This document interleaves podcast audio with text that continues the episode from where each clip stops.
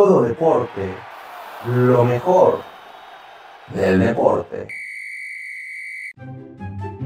Bienvenidos a Todo Deporte, lo mejor del deporte con su servilleta Jordán Guerrero. Y hoy vamos a analizar el juego entre los Cleveland Browns visitando a los Pittsburgh Steelers, Cleveland Browns que termina la temporada con 11-5, los Pittsburgh Steelers que terminan su temporada con 12-4. Nada más quiero darles una pequeña noticia que a lo mejor a los aficionados de Cleveland no les va a gustar. Tienen este, a dos jugadores en reserva de COVID y a dos este, eh, parte del staff en reserva de COVID. Uno de ellos es su head coach. Kevin Stefanski, el coordinador de equipos especiales Mac Prefier, va a ser el head coach en esa ocasión. Y quien va a mandar las jugadas será el coordinador ofensivo Alex Van Pelt, quien fuera este asistente y, coach de corebacks, quien haya sido la mano derecha de Aaron Rodgers por un muy buen rato. Eh, por otra parte, bueno, sus dos jugadores en reserva de COVID es el Joel Bitonio y el receptor Cadel Hodge. Tiene dos jugadores en reserva de lesión también. Su centro Nick Harris, que tiene algo en la rodilla y quien posiblemente ya está fuera, es su ala defensiva Olivier Vernon con un problema, más bien una lesión de talón de Aquiles. La verdad es que si de por sí Cleveland no era favorito, ahorita pinta lo menos favorito posible, pero bueno, vamos a ver ¿Qué nos espera en esta ocasión? Recordemos que Cleveland se enfrentó ante los Pittsburgh Steelers en la semana 17 donde Cleveland se llevaría la victoria 24 a 22. Pittsburgh jugaría con su equipo, ahora sí que su segundo equipo. Y bueno, en esta ocasión Cleveland llega como la ofensiva número 16, promediando 369.6 yardas por juego, por la vía aérea 221.2 yardas por juego, por la carrera 148.4 yardas por juego y normalmente promedian 25 puntos por juego. No está tan pioja la, este, la ofensiva de Cleveland, es una ofensiva que corre muy bien el balón y por su parte defensiva, eh, la defensiva de Cleveland ha sido como de lo mejorcito también en las últimas temporadas, una defensiva que ha ido creciendo conforme pasó también la temporada y temporadas anteriores. Y esta ocasión llega como la número 17, permitiendo 358.4 yardas por juego, eh, por la vía aérea 247.6 yardas por juego, por la vía terrestre 110.8 yardas por juego y normalmente promedia 26 puntos por juego. Por otra parte, tenemos a los Pittsburgh Steelers que llega como la ofensiva número 25, promediando 334.6 yardas por juego, por la vía aérea 250 yardas por juego y por la carrera son las peores ofensivas corriendo solo con 84.4 yardas por juego y promedia 26 puntos por juego. Defensivamente es lo que ha rescatado a Pittsburgh a lo largo de esta temporada y llega como la número 3, permitiendo 305 yardas por juego por la vía 194 yardas por juego y por la carrera 111.4 yardas por juego. Normalmente permiten 19 puntos por juego. Aquí viene algo demasiado interesante y ahora sí que si nos ponemos atentos, este pues la ofensiva de Cleveland promedia un poquito más por la vía aérea que lo que permite este, Pittsburgh por la vía aérea también y por la vía terrestre ni se hable. El juego pasado eh, Cleveland les corrió como quiso con Nick Chop, con Baker Mayfield, con Karen Hunt. Ahora sí que esos tres hicieron de las suyas por la vía terrestre. Eh, lo, mejor que puede tener Pittsburgh sinceramente ha sido la defensiva. Una defensiva que se ha fajado, una defensiva que pese a tenido bajas ha sido todavía muy muy estable. Por otra parte yo siempre he dicho que el talón de Aquiles de Pittsburgh es la ofensiva. Ben Roethlisberger podrá hacer lo que me diga, sigue siendo un quarterback muy vigente, pero por la vía aérea, pues ahora sí que sí se nota que el chico estuvo fuera la mitad de la temporada pasada, no hubo pretemporada, lo, puedo entender, pero sí hubo unos juegos en los cuales Pittsburgh sí no pudo mover el balón. Mm, bueno, ni rezándole a la Virgencita de Guadalupe pudo mover el balón. La defensiva fue quien tuvo que sacar la casta. Más bien a mí lo que me preocupa es que Cleveland, por más que tenga esos numerazos por la parte de la ofensiva, Baker Mayfield, a mí se me hace que es un coreback, sí es un coreback temperamental, es un coreback pero líder al mismo tiempo, tiene un machetazo de brazo, Pero lo que no me gusta de Baker Mayfield es que es muy impreciso. A veces lo quiere mandar tan duro que los pica, pica los pasos o los vuela. Y es lo que a veces, lo que no me cuadra también a veces de Baker Mayfield. Si es un coreback que se sabe quitar la presión, que sabe correr muy bien, que tiene visión de campo y que obviamente nos ha quedado, que brazo tiene. Simplemente siento que es un coreback que a veces este, es muy, este, ¿cómo decirlo? Muy incierto en algunos de sus envíos. Y esto obviamente lo podemos ver en las entregas que ha tenido la ofensiva de Cleveland. 11 intercepciones, 10 fumbles. Eh, y por otra parte, pues la verdad es que la defensiva de Cleveland no es una defensiva que quite muchos balones. Eh, por robos nada más tiene 8 intercepciones y 8 fumbles. Pero no solo Cleveland, eh, o sea, esto, esto de las entregas no solo es de Cleveland. También hablamos de una ofensiva de Pittsburgh que es la número 25, eh, que está en playoffs, como quien sabe.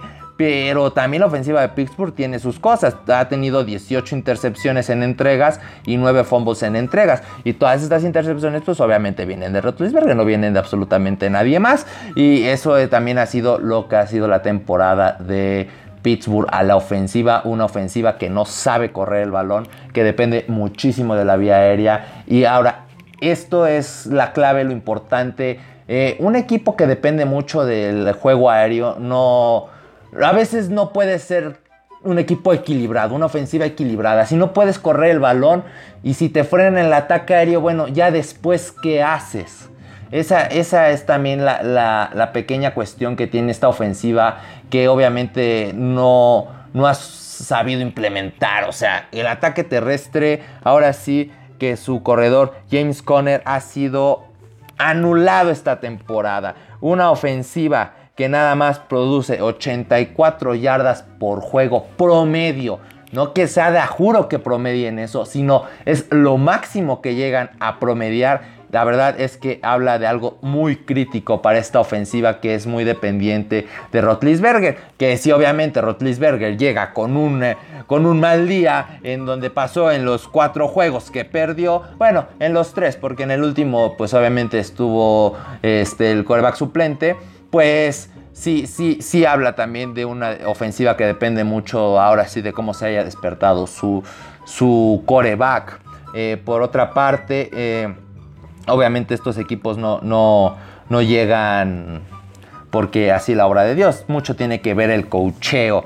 Y la verdad es que ahora sí nos vamos a enfrentar con algo demasiado terrible. Como les había mencionado, pues es la primera temporada de Stefanski como, como head coach de los Cleveland Browns. La verdad es que resucitó este equipo. Eh, supo implementar un juego en el cual este, estuviera a acorde con, su, con sus jugadores. La llegada del, del Beckham Jr. también fue lo mejor que le pudo haber pasado hasta cierto punto a la ofensiva de Cleveland. Una ofensiva que se convirtió en una ofensiva muy explosiva, una línea ofensiva que mejoró muchísimo.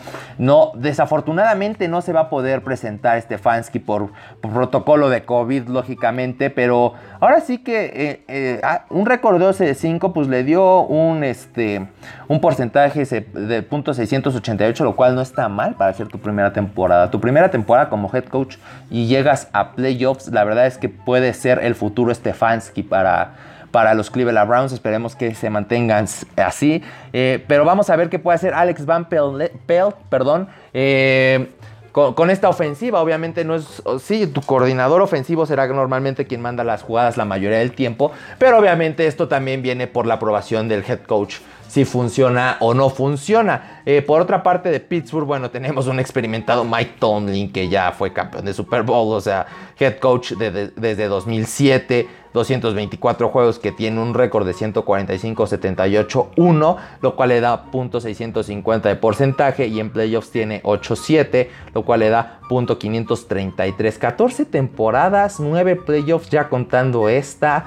Eh, Mike Tomlin ha sido uno de los coaches más ganadores en la historia de la NFL. La verdad es que Mike Tomlin no conoce lo que es tener una temporada perdedora. Eh, le dio una cara completa. Pittsburgh ha sido para mi punto de vista, uno de los head coaches más consistentes este, de la NFL en cuanto a récord de ganados y perdidos. También ha hecho un muy buen trabajo con la defensiva, un muy buen trabajo con la ofensiva hasta cierto punto, pero bueno, a veces no todo es perfecto. Y lo digo porque ahora sí que como tendrá estos bonitos números, pues eh, en 2019 no pasó. Ahora sí que sus últimos encuentros ha sido en 2017, eh, donde perdió ante los Jacks en la ronda divisional. 2018-2019 eh, pues no pasó.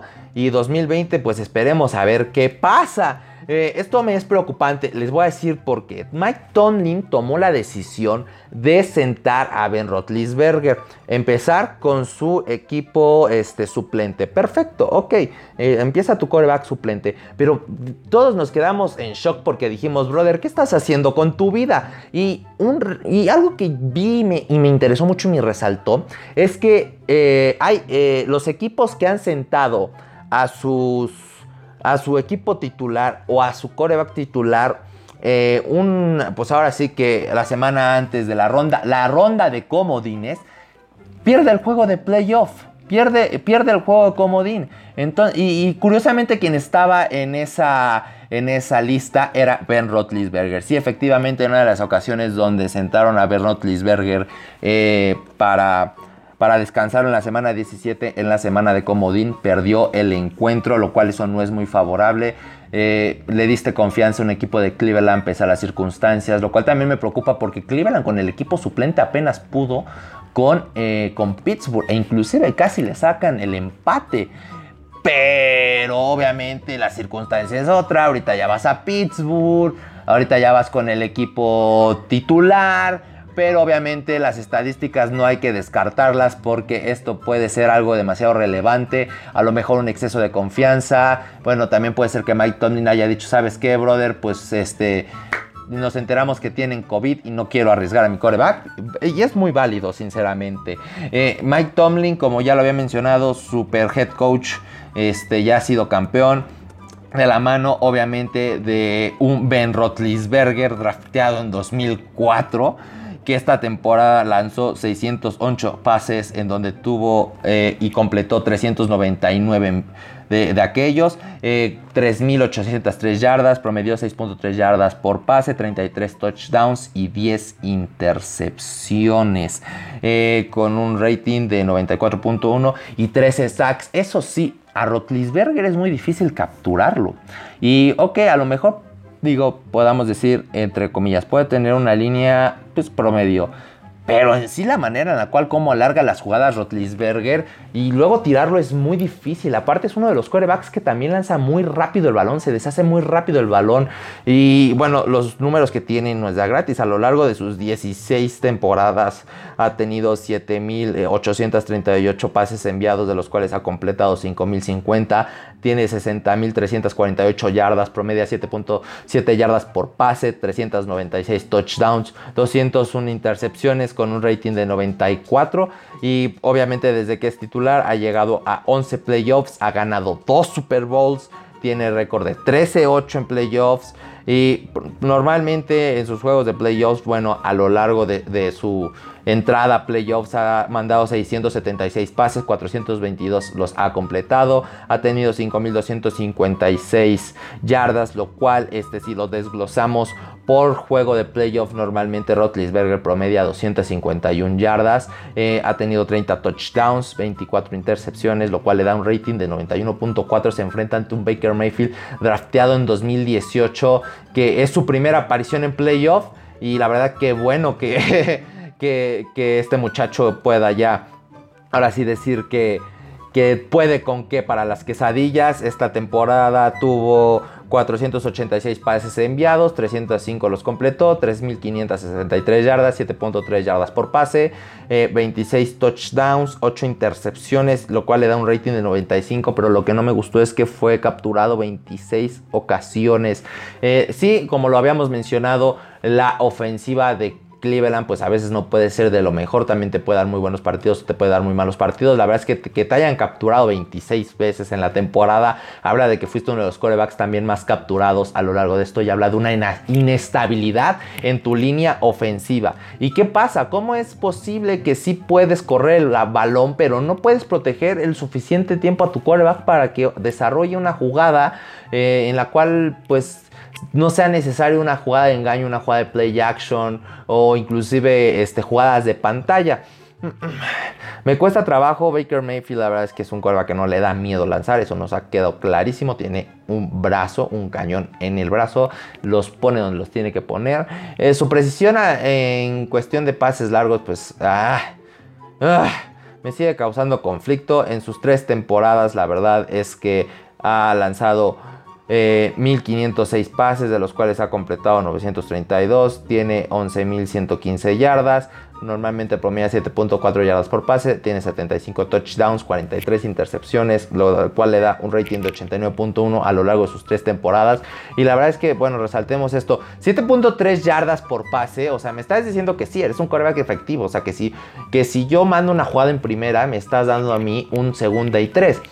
Lo cual no está mal. Y luego si eso lo combinamos con un ataque terrestre muy bueno como el de Karim Hunt, que bueno, junto con la dupla de Nick Chubb ha sido unas verdaderas bestias. Nick Chubb quien se ha convertido en el caballito de batalla que terminó con 1067 yardas y por otra parte Karim Hunt que se ha convertido en el velocista de esta ofensiva el que haya tenido 198 acarreos, 841 yardas y promedió 4.2 yardas por acarreo. Eh, este chico pues llegó de Kansas City y la verdad es que lo ha hecho muy bien en Cleveland.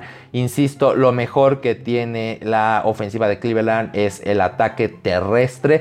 Eh, y, es muy curioso porque a Pittsburgh casi no le puedes correr el balón. Es muy difícil correrle el balón. No lo demostró en las últimas semanas, sí, la verdad es que se vio un declive muy grande en Pittsburgh. Y, más al rato vamos, vamos a hablar de, esa cuestión y me gustaría también analizar, eh, pues también qué contendientes tuvo Pittsburgh para que llegara invicto esta temporada, porque muchos dicen que fue puro papita lo que le tocó. Bueno, vamos a analizar en, un ratito si en verdad fue puro papita lo que le llegó a tocar a, la escuadra de Pittsburgh. Pero eso no quita que tenga una defensiva muy buena contra el ataque terrestre. Y algo que, insisto, vuelvo a recalcar, Cleveland tiene un excelente ataque terrestre en el cual también lo puede combinar mucho con jugadas de play action, con jugadas de read option o sea, la, defensiva se llega a clavar tanto con esta dupla, este, Nick Chubb, Karen Hunt, que obviamente Baker Mayfield se puede dar el lujo también de hacer jugadas de read option, jugadas de optativa, este, jugadas de engaño con pitch, o sea, puedes poner a pensar a la defensiva qué va a hacer. Y obviamente si ya implementaste un ataque terrestre y tienes un ataque aéreo, pues no a veces no tan efectivo, pero que sí te da cuando lo tiene que hacer, pues obviamente te conviertes ahora sí en una ofensiva explosiva y peligrosa. Y pues Pittsburgh la verdad es que lo que él siempre ha tenido ha sido defensiva. Yo desde la cortina de acero considero que Pittsburgh ha sido una de las defensivas más dominantes a lo largo de los años en la NFL y eso se puede ver también mucho en cómo pegan, cómo golpean y sus técnicas. Por otra parte, pues obviamente tenemos a James Conner que fue drafteado en 2017, 169 acarreos, 721 yardas, promedio 4.3 yardas por acarreos, pero nada más tuvo 6 touchdowns. Y estos 6 touchdowns, pues obviamente te habla de la deplorable ofensiva terrestre que tiene el equipo de Pittsburgh. Digo, no son números para un corredor. A lo mejor si tiene anotaciones por la vía aérea, sí, pero tu principal este, objetivo es correr el balón. Eso es lo que tienes que hacer. A lo largo de su carrera, pues ha tenido 532 acarreos, 2.302 yardas, 4.3 yardas por acarreo y 22 touchdowns desde 2017 hacia acá pues ahora sí que nada más estás promediando de, 8 a 10 touchdowns por temporada y la verdad es que eso no está absolutamente nada bien.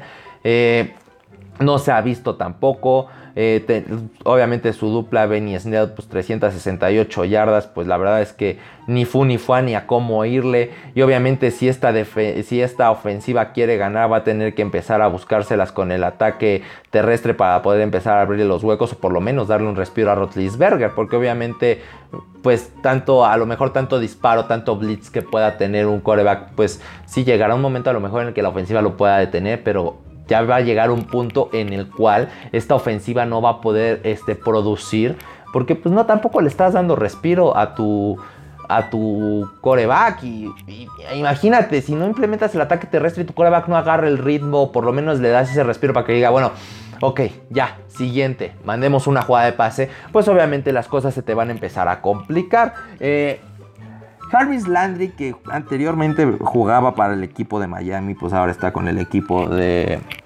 de Cleveland. Eh, ha sido lo mejor que le pudo haber pasado a Baker Mayfield. También la combinación que tuvo con Odell Beckham Jr.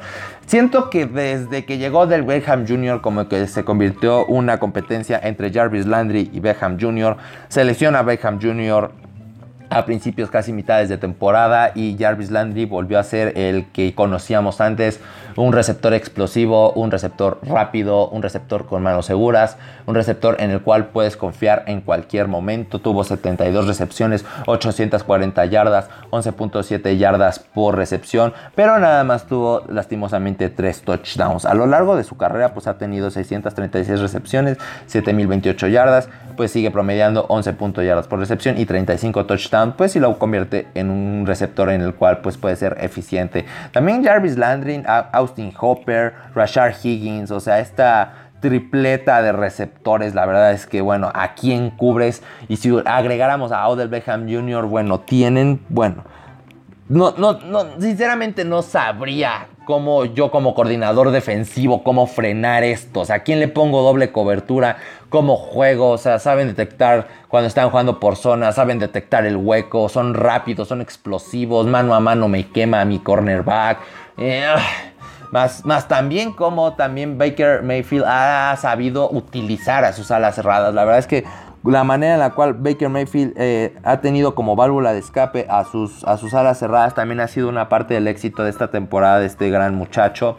Por otra parte, este Pittsburgh pues obviamente no se queda atrás, tiene un Juju Smith que bueno, aparte de que le encanta bailar, bailar en, los, en, el centro del campo donde está el logo de los equipos, también es un receptor que tuvo 97 recepciones, 831 yardas, 8.6 yardas por recepción, pero nada más 7 touchdowns.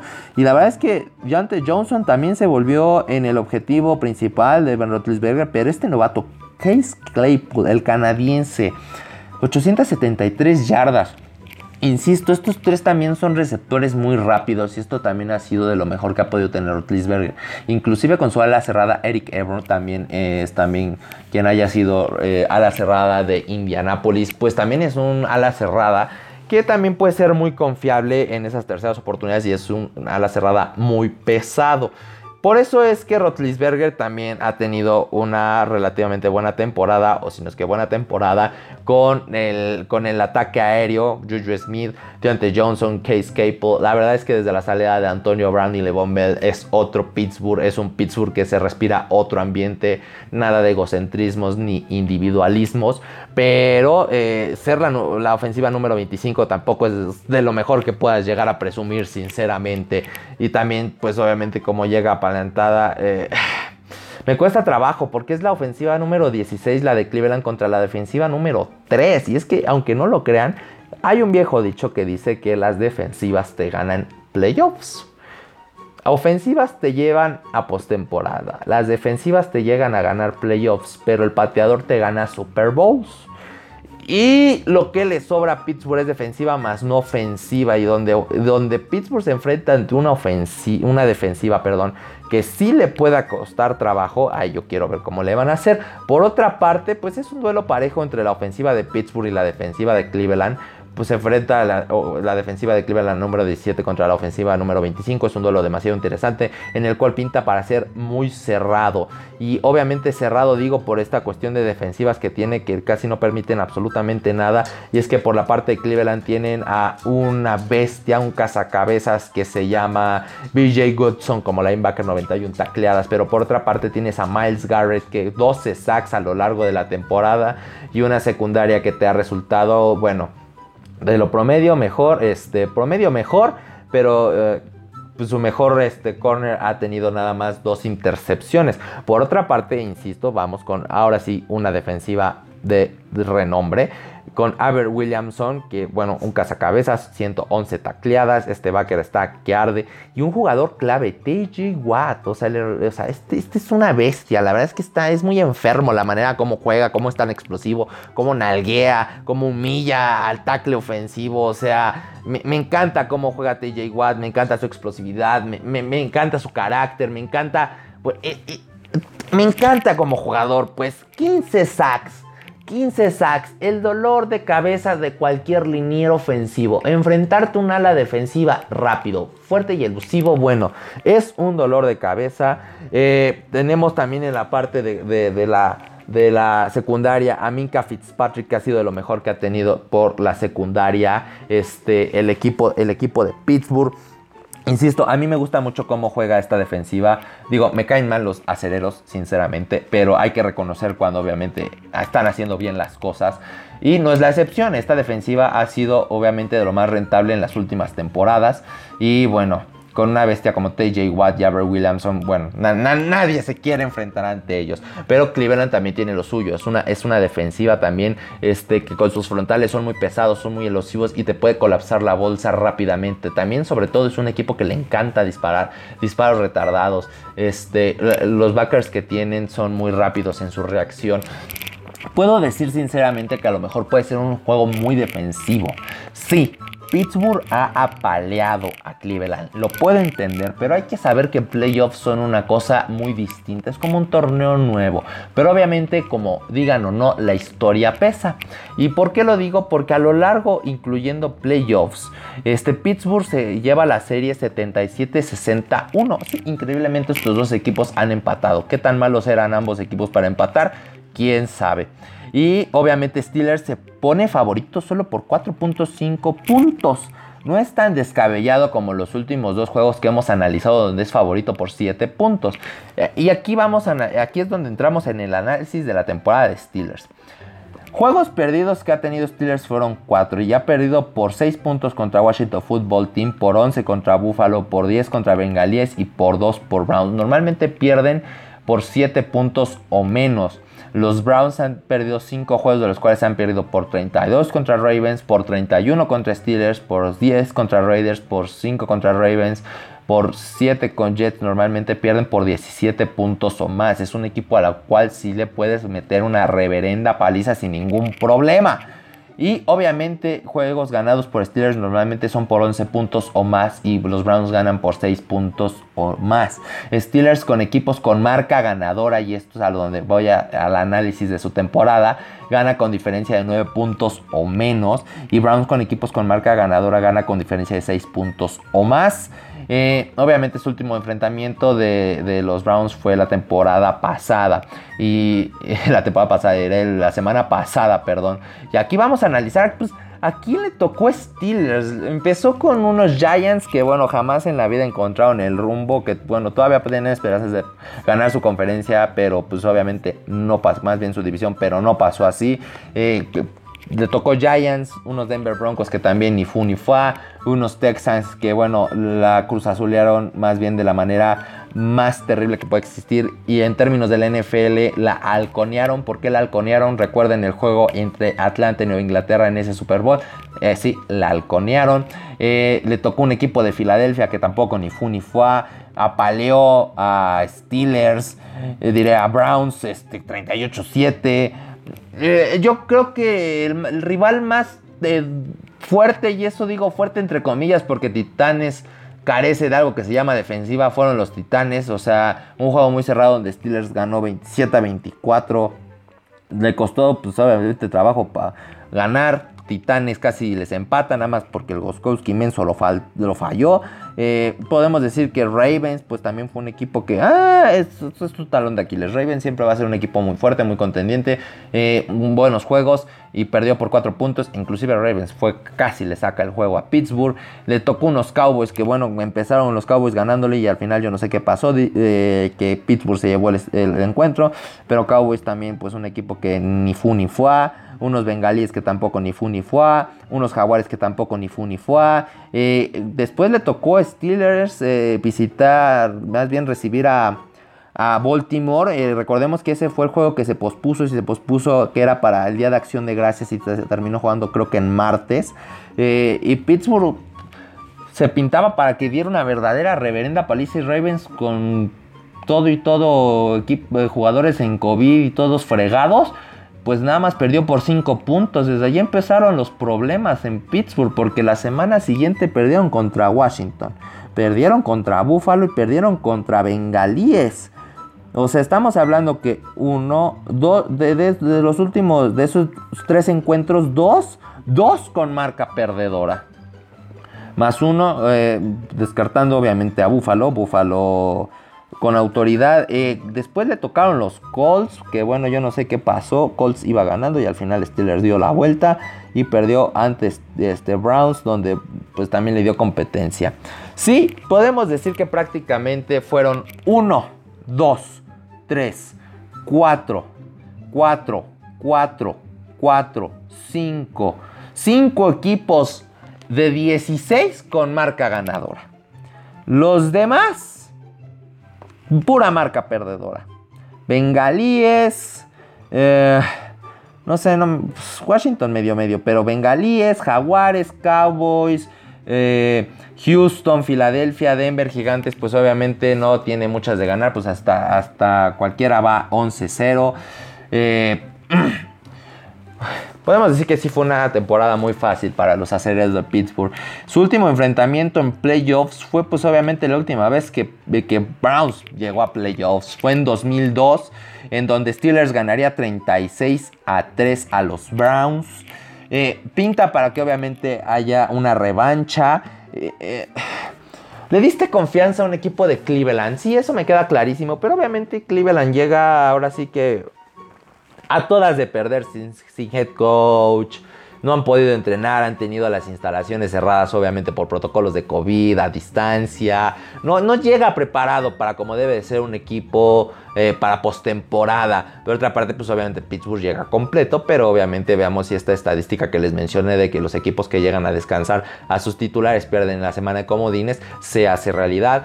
Fue un encuentro muy cerrado la vez pasada. Insisto, con todo y titulares casi les sacan el juego a, Cleveland. Más bien casi les empatan. La vez que se enfrentaron con sus titulares, pues obviamente Pittsburgh dio una reverenda paliza.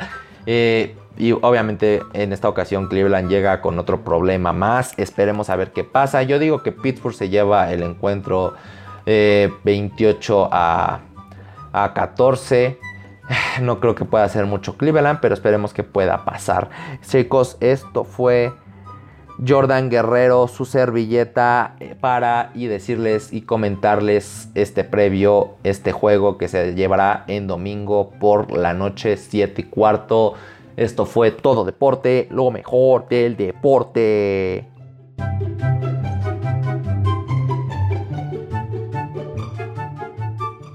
Todo deporte lo mejor del deporte.